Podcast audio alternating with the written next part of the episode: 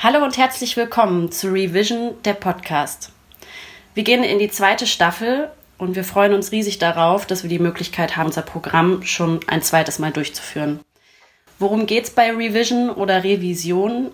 Das ist ein Programm, was wir uns überlegt haben, über die finanzielle Förderung der ProjektträgerInnen hinaus, Projektträgerinnen, die gefördert werden beim Fonds Soziokultur, im Speziellen im Sonderprogramm Neustart Kultur. Unsere Intention damit ist, neue Wege zu finden, wie wir zusammenarbeiten können, zu experimentieren und uns inspirieren zu lassen von den GastsprecherInnen, die wir einladen und natürlich allem voran einander zu begegnen. In diesen Zeiten, wo das nicht so gut möglich ist. In jeder Episode haben wir eine Gastsprecherin oder einen Gastsprecher, der uns einen Impulstalk oder zwei Impulstalks gibt zu der eigenen Praxis. In unseren Podcasts werden wir unsere Gastsprecher noch einmal befragen, nochmal Fragen aufgreifen, die unsere TeilnehmerInnen hatten oder Fragen, die keinen Raum hatten während der Episode. Diese Podcasts sind für euch, die Teilnehmenden von Revision, aber natürlich auch für alle anderen Interessierten, die uns folgen und wissen möchten, was bei uns so passiert.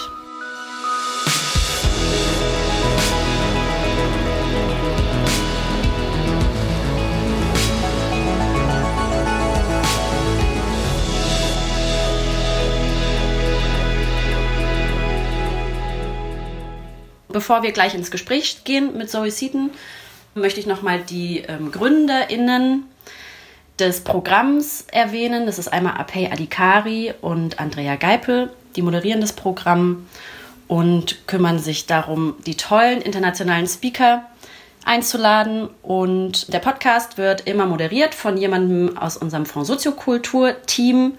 Heute ist es Mechthild Eickhoff, unsere Geschäftsführerin und meine Wenigkeit, Christine Johann Meyer. Ich gehöre zum Team Neustart Kultur. Mechthild, würdest du dich kurz vorstellen? Dankeschön, Christine Joann. Mein Name ist Mechthild Dalkoff. Ich bin Geschäftsführerin, das hat Christine schon gesagt, beim Fonds Soziokultur und begeisterte Anhängerin dieses Revision-Programms, weil wir einfach so viel mehr noch über die Projekte erfahren und die Projektträgerinnen und Verantwortlichen. Das ist immer eine große Begeisterung, wenn wir die treffen im Programm. All right, now I'm going to switch to English because Zoe Seaton is here and I'm going to ask you, Zoe, thanks for being here.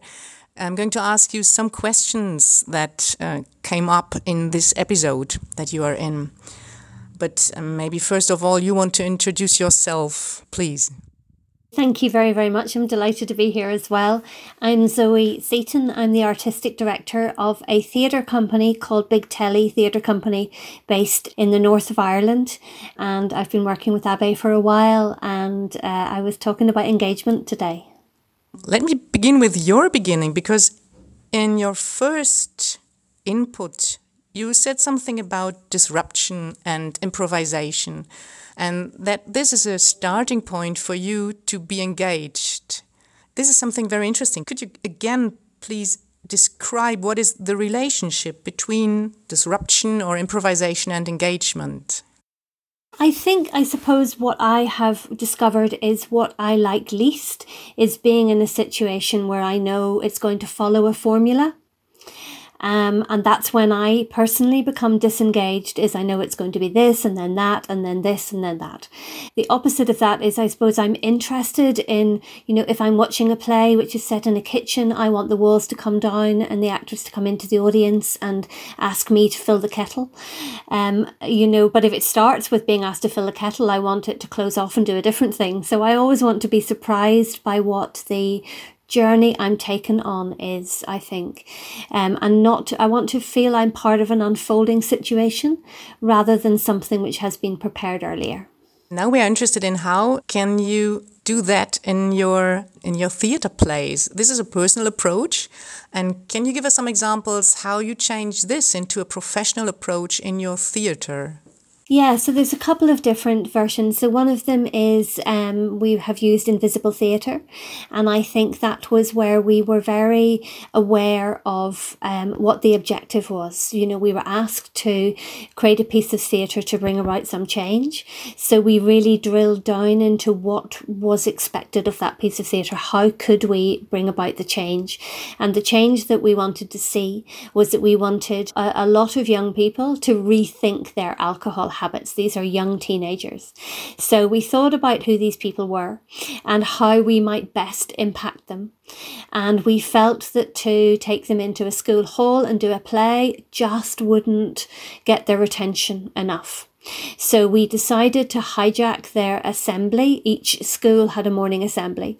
And we asked the principal and we made the principals of each school promise not to tell anybody else about it. And we asked them to do a normal assembly and then we had it hijacked by two actors who were in the uniform of that school who had a cover story that they were new pupils. Um, so it was a very sudden, shocking incident. And because we insisted that people didn't know, we had rugby teachers um, tackling actors to the ground, and we had caretakers marching them outside, and we had all sorts of interventions because people believed it was real.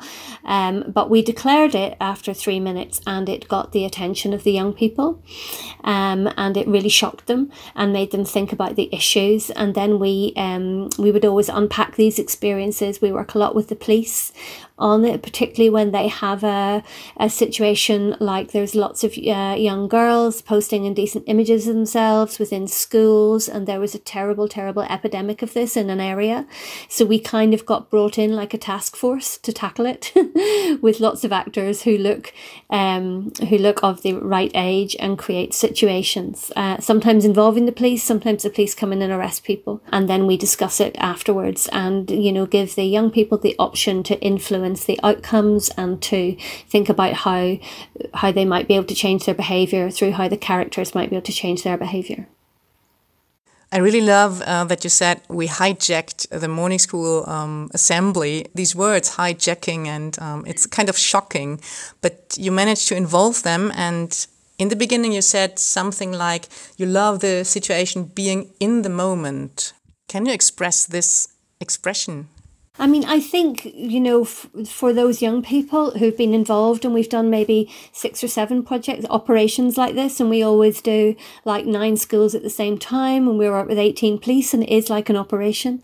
And I think um, it really does propel you into the moment because you suddenly believe this situation is happening. I mean, a car crash is a terrible example, but if you see a car crash live, you, you, you know, you never ever forget that.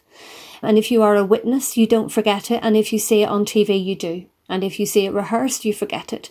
So I think it's a way of trying to create impact and memory because you felt like you were part of something. You were right. You could feel the air as the policeman ran past. You were really uh, physically in that space. And I think for the young people that we've been working with, that has proven to be an effective way to get their attention and to make them think about the issues. And it feels like it's right. It's the right format for that group of people at this time. Wonderful, I can imagine that. I would like also bring in a question that one of our participants asked during the session. What about an example of a failure? When did you try to interrupt or arrange such an engagement, such a personal engagement, but it didn't went so well? And what did you learn from that? Yeah, I mean, I think what we learned, we've had failures in the invisible theatre, and sometimes it's been the police who treat it like they're acting and who are less realistic than they would be. Sometimes that's our biggest challenge, and sometimes that gives the game away. Um, and sometimes we've had, you know, young people that have fainted that have uh, become hysterical. So we've learned how to manage the risks around that, how to make sure the young people, we get their attention, but we don't make them believe that they're part of a high school shooting, that the world hasn't stopped being in control totally. So um, we've learned to navigate risk. And the way we've learned that is through it sometimes not working um, and uh, and certain actors that can cope less well with it than others. So those particular ones are never 100% guaranteed. You know, we've had principals who say, I'm not going to tell anyone it's happening, but actually have told everyone. So that when the young people, when it happens, the young people look over at the teacher and they're kind of smirking. It's fragile in that sense because we can't rehearse it. So it is always risky. Always has some failure and, and mostly success, but it will always have some moments of failure. Maybe we can give one other example. It's about these shops that you give residencies to. Can you bring this in as well?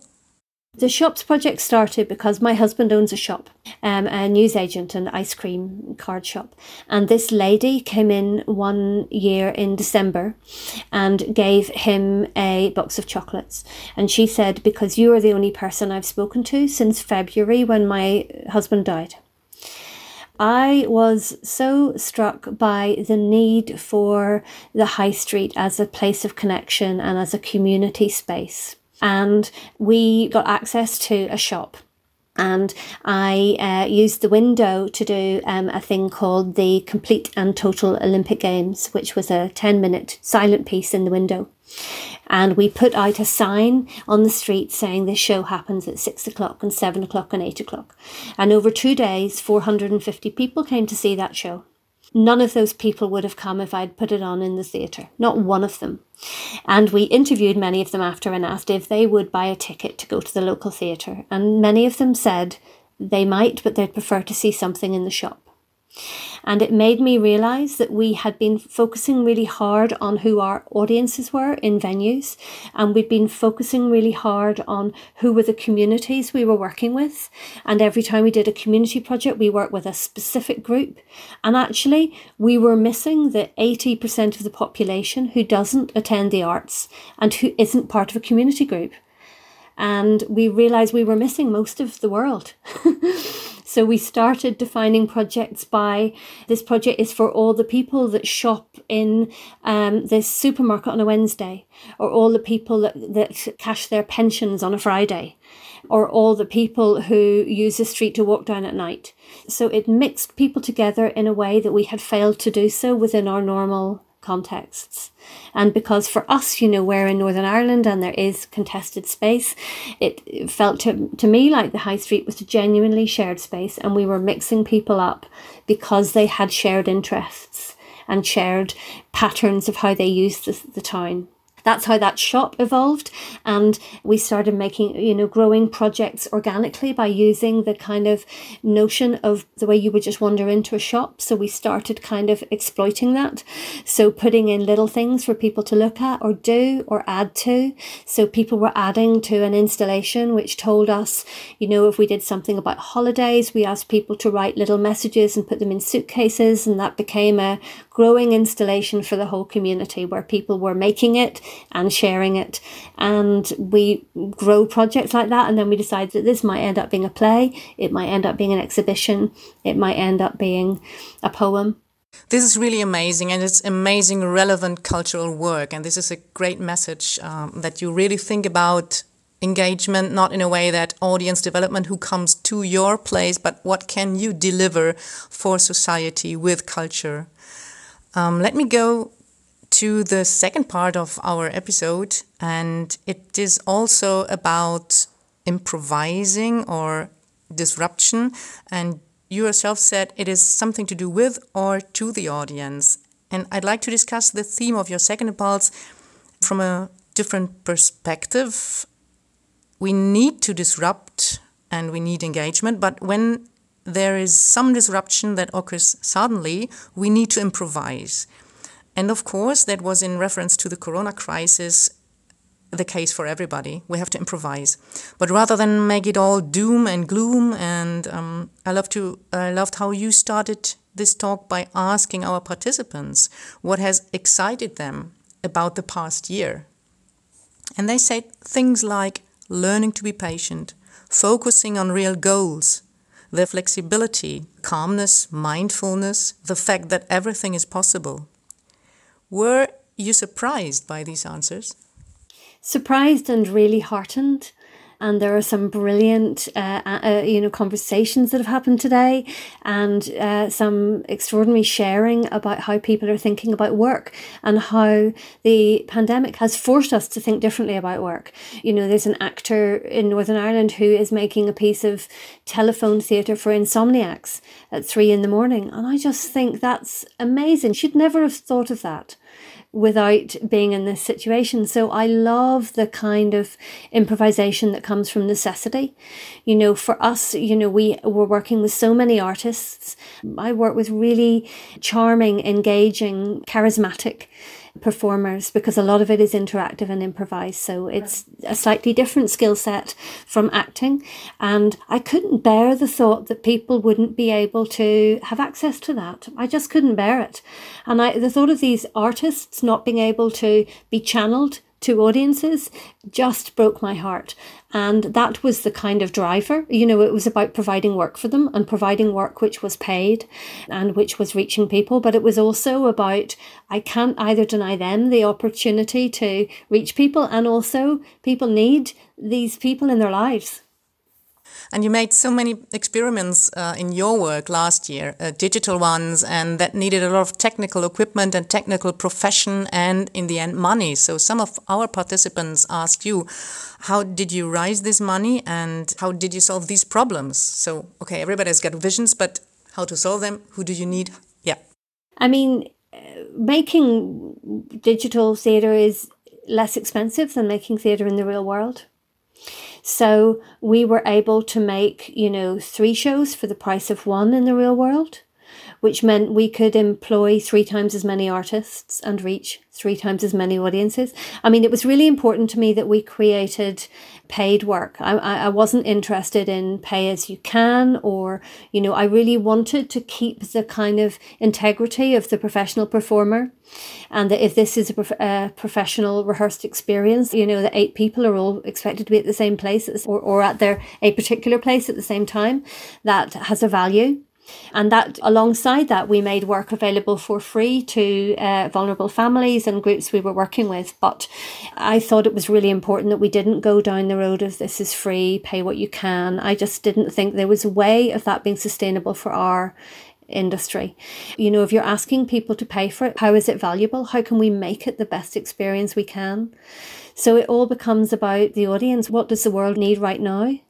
Um, and I feel the joy for me of this time has been being able to respond very immediately to what I feel the world might need and to make it very quickly. So we were going to go live um, in the middle of January with our Right Up Your Street project, where the audience are in their homes and the action is in the streets, and restrictions were too severe in where we live at that time. So we postponed it, and instead we're doing a live cookery, a live piece of cookery theatre, which we haven't done yet. So who knows how that will work?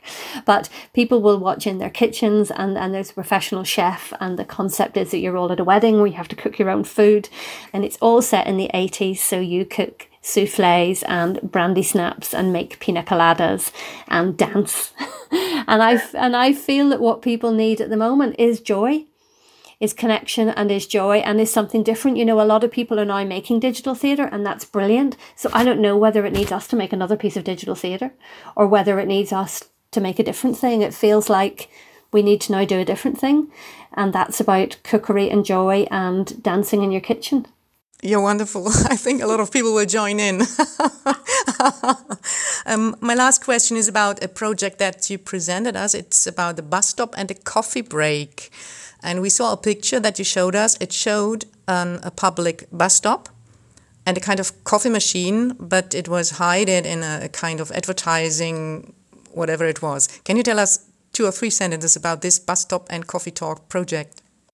Yes, this was inspired by a Norwegian uh, piece of advertising where they placed a like a Zoom screen in a bus stop with a coffee machine, and a character on that screen is asking people to spend some time talking to him. It's somebody that's older and lonely. I mean, obviously, I've seen a you know a brilliant clip of it. The reality is probably a lot more mixed, but people started singing with him. He asked people to stay for a cup of coffee, and then he pretends to pour it, but that's obviously a remote control coffee machine.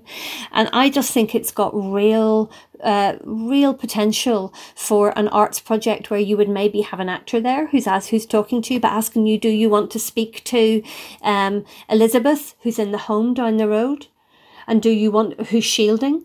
Or do you want to speak to somebody in another country? Or do you want to have a meeting with somebody that you may otherwise never meet? Or do you want to meet? So it creates an opportunity for conversations to happen that wouldn't happen otherwise.